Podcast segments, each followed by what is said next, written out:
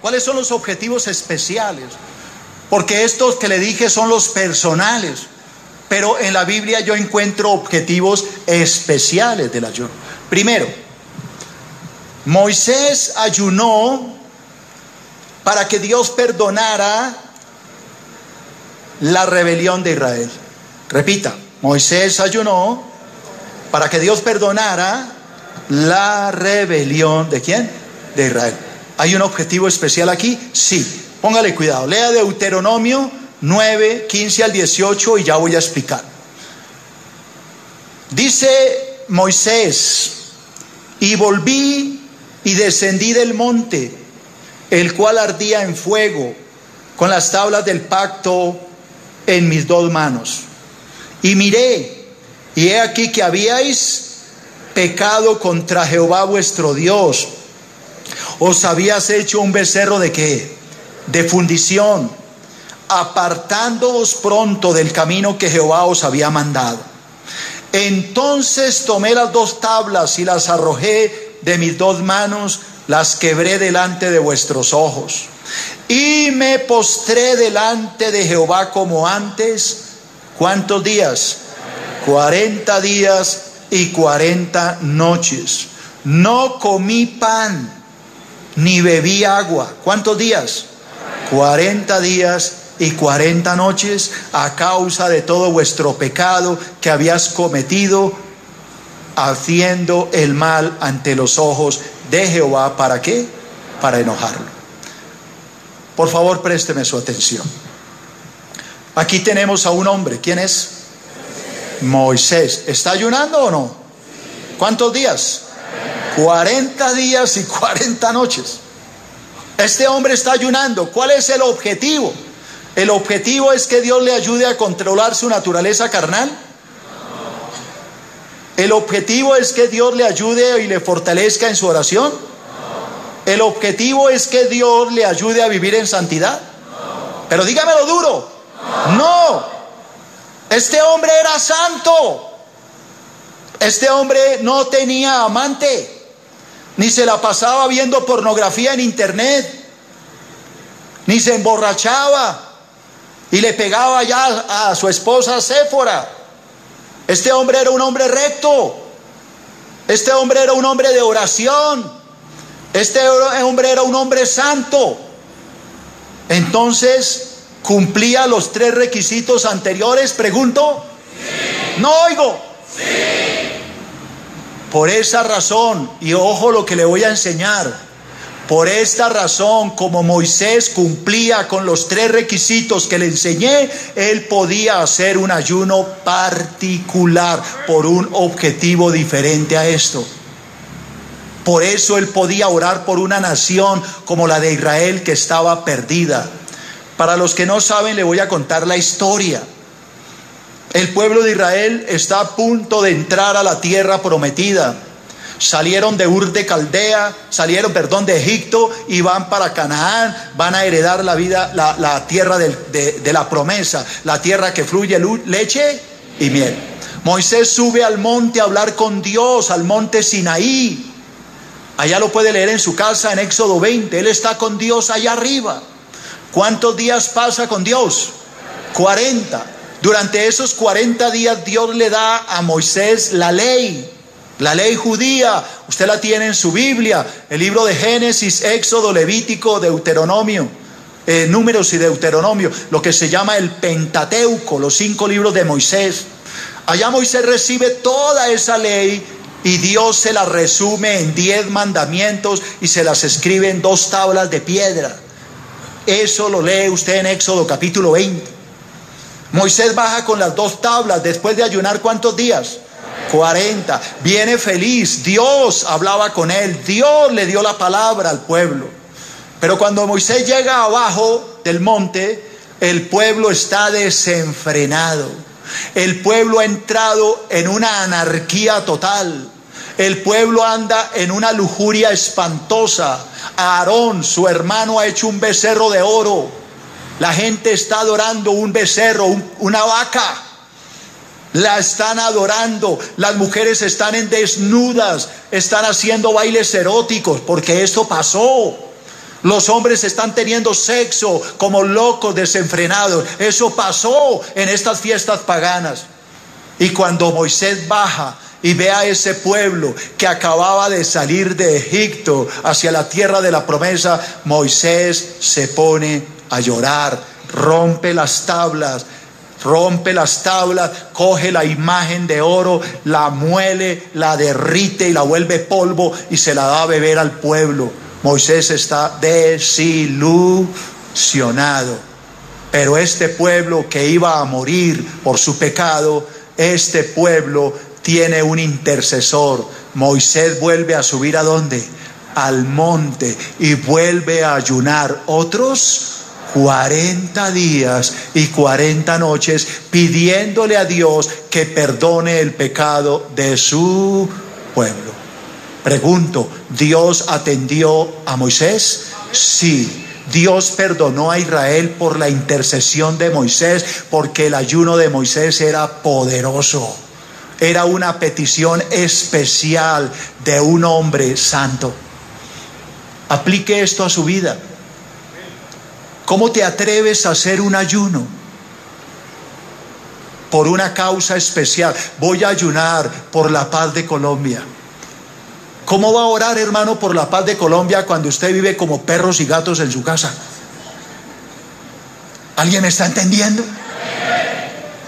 Yo voy a orar para que Dios libere a Colombia de tanta maldad. ¿Cómo va a hacer un ayuno por la liberación de Colombia cuando usted ni siquiera es liberado? Usted todavía anda en pecado. Aló. Entonces repita, para que Dios, pero repítalo pensando lo que va a repetir. Diga, para que Dios reciba un ayuno particular, primero debo cumplir. ¿Cuáles requisitos? ¿Cuáles requisitos? Los tres requisitos. Mi vida tiene que estar en una perfecta qué? Santidad, tengo que ser una persona de oración y mi carne tiene que estar totalmente sujeta a mi voluntad. ¿Alguien me entendió? De lo contrario, ¿para qué ayuna? Voy a ayunar por la salvación de mi papá. ¿Para qué ayuna por la salvación de su papá? Ni siquiera usted es salvo. Primero ayune para que Dios lo salve a usted. Primero sáquese el tronco de sus ojos y ahí se ayune por la salvación de alguien. Dígame que me está entendiendo. Otro ejemplo, ve. Daniel ayunó para que Dios volviera a su tierra, para que Dios volviera a su tierra al pueblo de Israel. El profeta Daniel ayunó para que Dios volviera a su tierra al pueblo de Israel. Voy a leer y explico. Libro de Daniel, capítulo 9, versículos 1 al 5. Dice Daniel, en el año primero del rey Darío, hijo de Asuero, de la nación de los Medos, que vino a ser rey sobre el reino de los caldeos, en el año primero de su reinado, yo, Daniel, miré atentamente los libros, el número de los años de que habla Jehová al profeta Jeremías, que había de cumplirse las desolaciones de Jerusalén en cuántos años? 70 años. Y volví mi rostro a Dios el Señor. Vamos todos a repetir este versículo, pero con ganas, hermano. Haga de cuenta que usted ya desayunó. Vamos, ¿qué hizo? Y volví mi rostro a Dios el Señor. ¿Cómo? Buscándole en oración y ruego en ayuno, silicio y ceniza. ¿Estaba ayunando el hombre? Sí. Y oré a Jehová mi Dios e hice confesión diciendo, ahora Señor, Dios grande, digno de ser temido, que guardas el pacto y la misericordia de los que te aman y guardan tus mandamientos, hemos pecado. Hemos cometido iniquidad, hemos hecho impiamente, hemos sido rebeldes, hemos apartado, nos hemos apartado de tus mandamientos y de tus ordenanzas. Voy a leer hasta ahí. Présteme su atención. Ahora, ¿quién es el que está haciendo un ayuno particular? Daniel. Entonces sigamos con la película. El pueblo de Israel fue perdonado porque un hombre subió a orar. ¿Quién? Moisés. ¿Cuántos días? 40. Dios lo oyó y perdonó al pueblo. El pueblo entra a la tierra prometida, la heredan. Con los años el pueblo vuelve a corromperse. Vienen los reyes, viene Saúl, viene David, viene Salomón, viene Roboán, vienen todos los reyes. Han pasado muchos, muchos, muchos, muchos años y el pueblo se pierde otra vez. Esta vez se pierde peor. Esta vez no solo adoran un becerro, sino adoran a todos los demonios, adoran a Moloch, sacrifican a sus hijos, los queman en el fuego, adoran a todos los demonios, etcétera. Se vuelven paganos. Por esa razón, año 586 antes de Cristo, Dios envía un juicio. Viene del, del oriente un hombre de, de muy lejana tierra, Nabucodonosor, el rey de Babilonia. Viene a Israel y la destruye. Se lleva a todos los cautivos destruye el templo de Jerusalén, derriba los muros, quema la ciudad, quema los palacios reales, destruye el templo y lo arrasa y lo quema y se lleva a todos, entre ellos el profeta Daniel. Estando allá Daniel en Babilonia, 1500 kilómetros de distancia, eso es lejos. Allá Daniel pasan los años. Cuando él llega ya es un jovencito y cuando ya es un abuelo han pasado los 70 años. Daniel entonces viene a leer la profecía del profeta Jeremías. La profecía de Jeremías dice que estarán cautivos por su pecado 70 años en Babilonia. Y ahí el profeta Daniel leyendo la profecía entra en qué? No oigo. Entra en qué? Ayuno y oración pidiéndole a Dios perdón por el pecado de la nación pidiéndole a Dios que tuviera misericordia y devolviera el pueblo de Babilonia a Jerusalén para restaurarla. Y ahí está Daniel orando y buscando la presencia de Dios. Y Dios lo escucha. La pregunta es por qué lo escuchó, por qué Dios no solo devuelve al pueblo más adelante con, eh, con eh, Nehemías, con Esdras y con eh, Zorobabel, ¿Por qué Dios atendió a este hombre? Es mi pregunta. Y la respuesta es muy sencilla. Este hombre cumplía los qué? Los tres pasos. ¿Este hombre era un borracho? ¿Daniel se la pasaba con mujeres para arriba y para abajo? No. ¿Daniel era un hombre que no salía de los bares y los casinos? No. Daniel era un hombre que tenía su carne sujeta. Era un hombre de oración y era un hombre de qué? de santidad. Por eso hizo un ayuno particular y Dios lo escuchó. No solo lo escuchó, sino que le dio muchas profecías a este varón. Daniel es conocido como el profeta del Apocalipsis del Antiguo Testamento. Muchas de las profecías de Daniel no se han cumplido aún, se cumplirán cuando Cristo regrese. La profecía de Daniel se enlaza perfectamente con el libro de Apocalipsis que escribió el profeta, el apóstol Juan. Así que iglesia querida, cuando vaya a realizar un ayuno particular por un objetivo particular, primero piense si usted cumple esos tres requisitos. ¿Tengo sujeta mi carne? ¿Mi carne me obedece? o yo obedezco a mi carne? ¿Vivo una vida de oración o vivo durmiendo? ¿Vivo una vida de santidad o vivo pecando todo el día? Si usted cumple esos tres requisitos, puede hacer un ayuno particular. De lo contrario, no lo haga porque Dios no lo va a escuchar. Para que Dios le escuche, usted tiene que revisar su conciencia y mirar si cumple con estos tres requisitos que cumplían estos grandes hombres de Dios. Amén. C. O tercero, Nehemías ayunó para que Dios restaurara las ruinas de Israel. Nehemías ayunó para que Dios restaurara las ruinas de Israel. Voy a leer la cita, Nehemías 1, 3 al 6, y luego voy a explicar. Dice Nehemías, y me dijeron, el remanente, Los que quedaron de la cautividad allí en la provincia están en gran mal y afrenta. ¿Y el muro de Jerusalén cómo está? Derribado. ¿Y las puertas de Jerusalén cómo están, hermanos? Quemadas a fuego. Cuando oí estas palabras, ¿qué hizo Nehemías? Me senté y lloré. Vamos a leer este versículo todos al tiempo. Diga, cuando oí estas palabras, me senté y lloré e hice duelo por algunos días. ¿Y qué más hizo? Ayuné y oré delante del Dios de los cielos.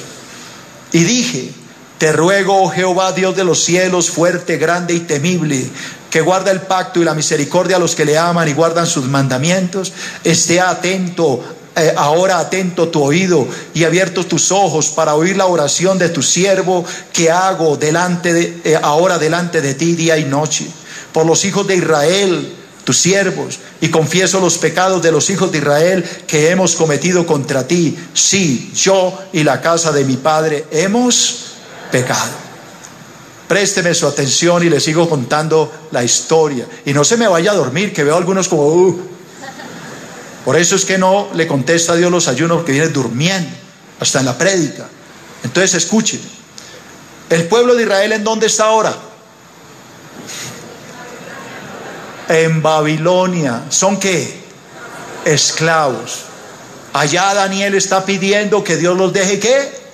Regresar.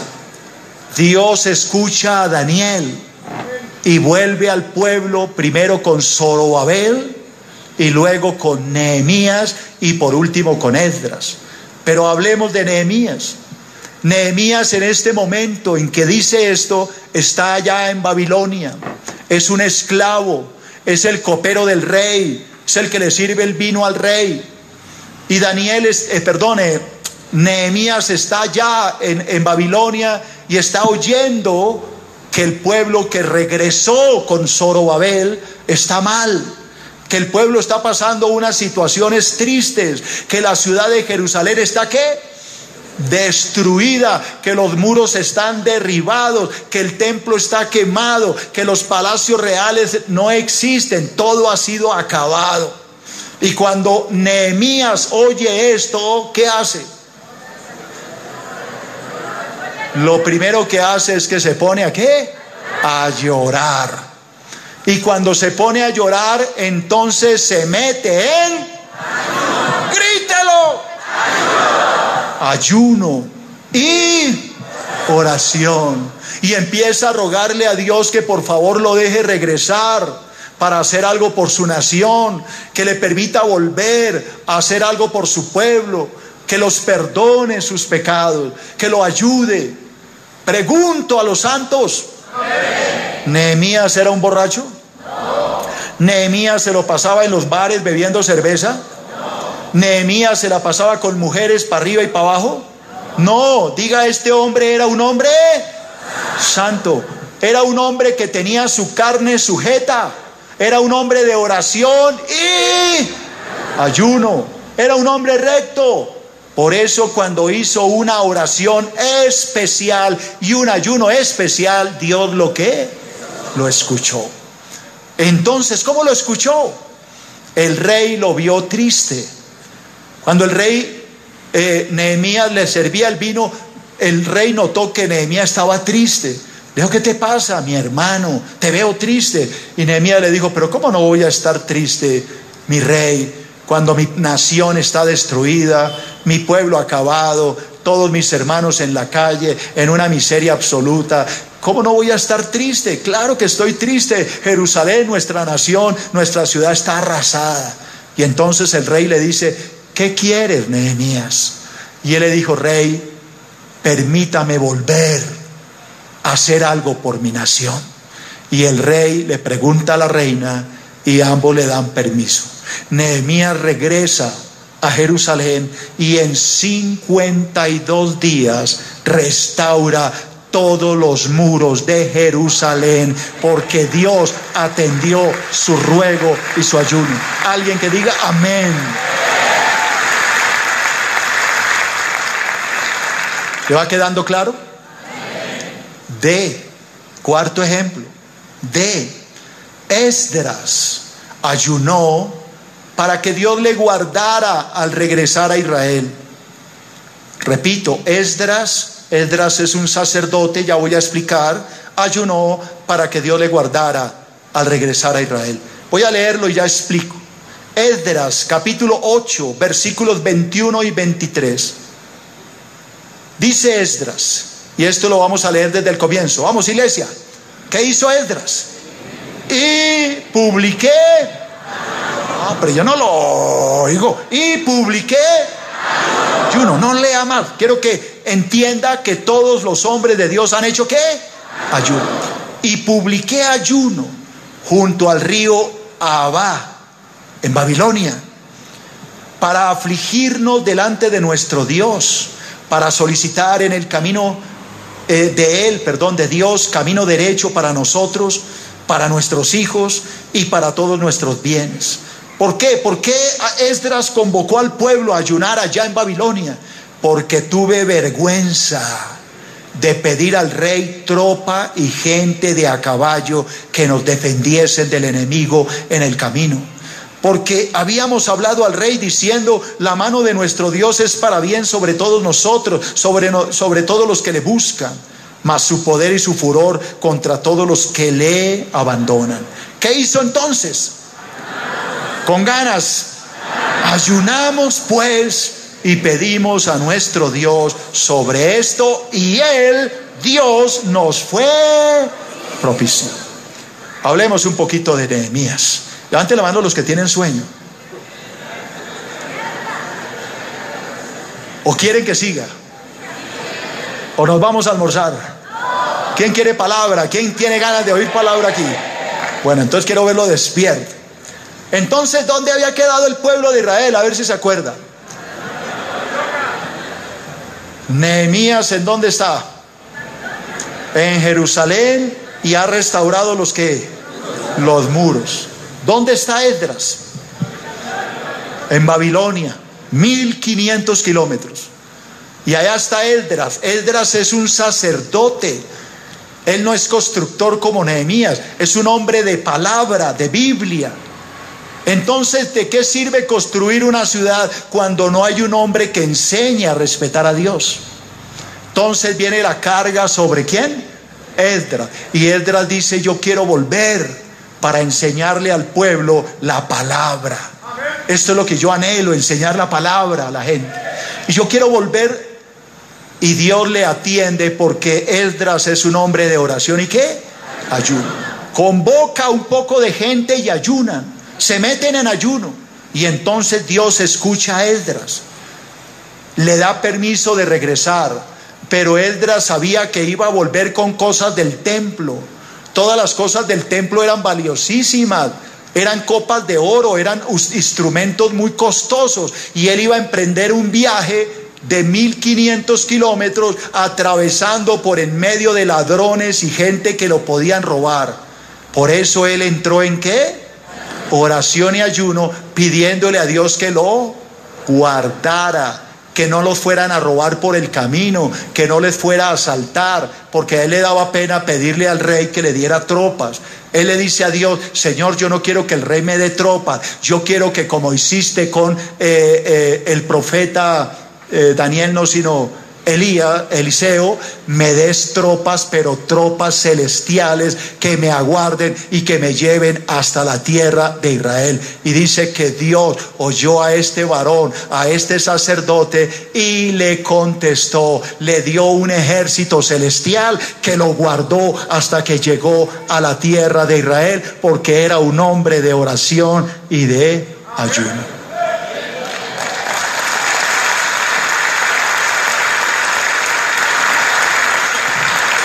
¿Cuántos ejemplos le he dado?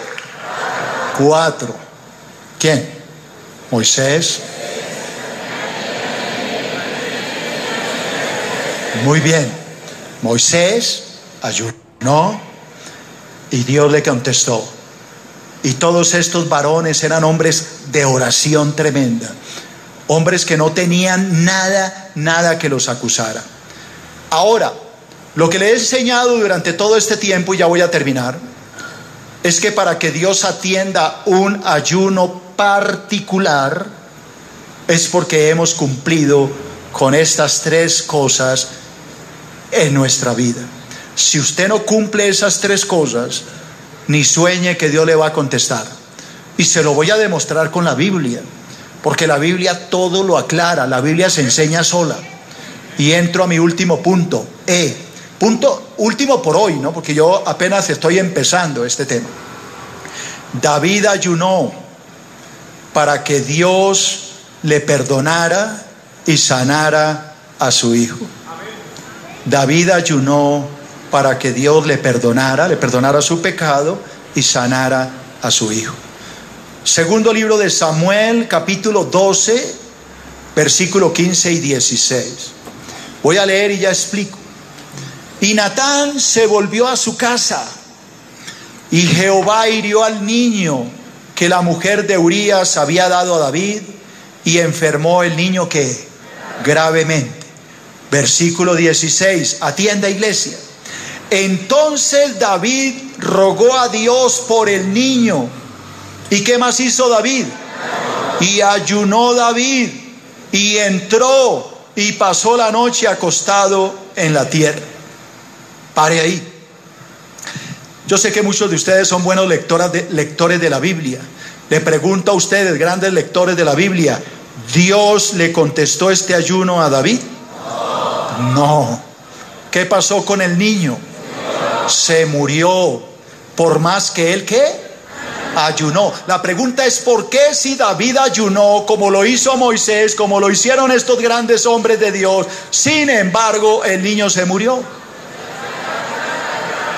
La razón es que David tenía rabo de paja. Levante la mano los hermanos que no conocen la historia. Sé que hay muchos que vienen por primera vez y dicen, es que yo no sé la historia. Muévala, tranquilo que usted está aprendiendo, todos estamos aprendiendo. Ya le voy a explicar por qué tenía rabo de paja. David era un hombre de Dios, un hombre que escribió toda la gran mayoría de los salmos que usted tiene en su Biblia, los escribió David. Era un hombre recto, un hombre santo, un hombre dedicado a Dios, pero un hombre que dejó de, grítelo, orar y ayunar. Entonces David entró en locha. Lo que le acabo de explicar, la jartera, tres de la tarde durmiendo, perezoso. Y cuando alguien deja de orar y ayunar, el diablo se va a meter y le va a dar juguete como le dio a David. Entonces David se levanta en la tarde, completamente espelucado, el chipolo lo tenía parado así, las lagañas colgando, la pijama de tres días. El man tiene una pereza miedosa, sale a la terraza de la casa eh, presidencial real y de pronto se asoma y ve en un río una mujer desnuda, se está bañando hermosa la mujer. Este hombre tenía hartas mujeres, porque en esa época los reyes vivían así. Ah, en esa época. Ahora no. Aún en esa época era pecado. Ese no es mi tema, si no me quedo ahí. Y entonces ve a la mujer. Oiga, tenía un poco de viejas ahí. No le gustó esa. Como era el rey, la mandó traer se acostó con ella, le dio gusto a su qué, a su carne y la despidió para su casa. Y ya le pasó la, el, la chiripiorca. Pero entonces resulta que con el tiempo la mujer se dio cuenta que tenía un retraso menstrual. Y la mujer dijo, quedé embarazada mi marido no está, mi marido está en la guerra, se llamaba Urias. ¿Y ahora qué voy a hacer? Don, don David me embarazó. Entonces manda a decirle al rey, oiga, don Tirofijo, usted me embarazó. Mire a ver usted qué va a hacer. Mi marido se va a enterar y por poco me va a matar. Entonces el rey empieza, ¿y ahora qué hago? Entonces manda a llamar al marido. Acuérdense que él es el rey. Y él es el jefe de todo el ejército y manda a llamar a Urias. Le dice a Joab, que era el general, mándeme a, Urias, lo necesito acá. Y llega Urias inocente, el pobre, como todos los cachones que inocentes, que no saben nada. Y llega ahí, y entonces el David le dice, eh, ¿cómo va la guerra? Cuénteme, no sé qué, y le, da unos traguitos y unos vinitos, y bueno, le cuenta, y él estaba convencido de que cuando terminaran de hablar, pues él se iba a ir para su casa. Él quería que él tuviera relaciones con la señora para decir que era el hijo de él. Qué man tan abeja, ¿no? Pero resulta que Dios cuando va a desenmascarar a alguien lo desenmascara. Y ese día el hombre dice, no, yo cómo me voy a ir para mi casa a dormir con mi esposa cuando todos allá están peleando por Israel, yo no puedo hacer esto. Entonces David se entera que este man no fue. Y entonces dice, ¿cómo así que este tipo no fue? Se me dañó el plan. Entonces vuelve y lo llama y le pega una rasca, lo emborracha, porque dice, este después de que esté bien hincho, allá arranca. Pero ¿cómo le parece que este hombre con todo y borrachera no va? Porque cuando Dios va a desenmascarar a alguien, hace lo que sea. Entonces cuando ve que este man no va, lo llama y le dice, hola compadre, usted viene de la guerra y tiene la oportunidad de ir a dormir con su esposa y no va. Él dijo, pero ¿cómo se le ocurre, rey, que yo voy a hacer eso? Allá está Joab, todo el ejército peleando y usted cree que yo soy capaz de hacer esto, que Dios me guarde de hacer semejante cosa. Ah, lo está vaciando al rey. Entonces, al ver David que no podía, escribió una carta. Joab, general del ejército coloque a Urias en el campo de batalla al frente. Y cuando venga el enemigo, déjenlo solo para que lo maten. Así de clarito. Y manda la carta con él mismo, la sentencia de muerte. Él llega con la carta, se la entrega a Joab sin saber que era su propia sentencia. Y cuando Joab lo manda, obedece al rey, lo pone al frente de batalla, lo dejan solo y muere. Entonces David, ya al ver que la mujer quedó viuda, la trae y la hace su esposa. Qué cosa tan tremenda, un hombre de Dios caer tan bajo porque dejó de qué? Orar y ayunar. Pasa los meses, la mujer da a luz, nace el bebé, el bebé crece, se calcula que el bebé tendría unos dos o tres años cuando Dios viene y lo enjuicia. David pensó que todo había quedado así, que había, se, se había salido con las suyas. Pero resulta de que Dios no guarda nada, hermano. Dios todo se lo saca a uno en el momento que él quiere. Llega el profeta Natán a donde David, a la casa real, y le dice, rey, ¿cómo le parece, rey, que un hombre muy rico en Israel, que tiene muchas ovejas, ganado y de todo, le llegó una visita? Y este hombre es tan sinvergüenza que después, en vez de matar una de sus ovejas para atender a la visita, va y le mata la oveja a un pobre hombre pobre que no tenía sino una ovejita. Oiga, y le mata la ovejita para atender a la visita. ¿Cómo le parece, rey? Ese rey se pegó la despelucada. David, ahí sí que se le paró el chipolo de la rabia. Estaba furioso David y dice, este hombre merece morir, tiene que morir. ¿Cómo le fue a quitar la ovejita a ese pobre hombre teniendo tanta? Que muera hoy mismo. Y entonces el profeta le dice, ese hombre eres tú. Ese hombre eres tú, porque teniendo todo un harén de mujeres, le quitaste la mujer a Uría y no solo se la quitaste, sino que la embarazaste y no solo la embarazaste, sino que lo mataste a él para quedarte con esta mujer. Por esta razón Dios te va a castigar. El niño que nació de ella, que es un hijo, un hijo del adulterio, ese niño va a morir porque tú ofendiste a Dios. Cuando David oye eso, el profeta se va y David entra en ayuno, tratando de moverle el corazón a quién? A Dios. Entra y ayuna, se pega la berreada con bomba y todo, como yo le he dicho, berrea, chilla, ayuna, pidiéndole que Dios lo perdone, pero esta vez Dios no lo atiende. La pregunta es, ¿por qué, hermanos? Y la respuesta es que David tenía rabo de paz. David no cumplía los tres requisitos, no tenía su carne en sujeción. David había dejado de orar y no tenía una vida de santidad. ¿Cuál es la enseñanza para ustedes, santos? Nunca haga un ayuno particular cuando tú tienes estas tres áreas mal. Así sea una de ellas. Nunca digas, voy a hacer un ayuno por la sanidad de mi hija, de mi hijo. Voy a hacer un ayuno por la salvación de mi padre. Voy a hacer un ayuno por la paz de Colombia. Voy a hacer un ayuno por X o Y. Esos son eh, ayunos particulares.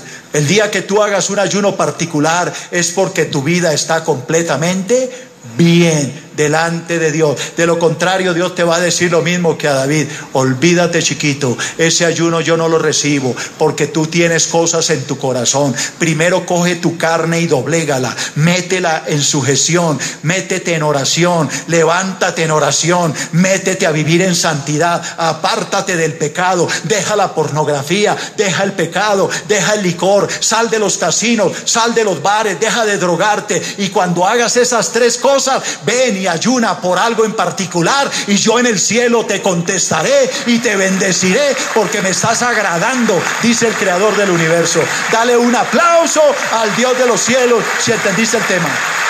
Dale la gloria. Dale la gloria a Dios.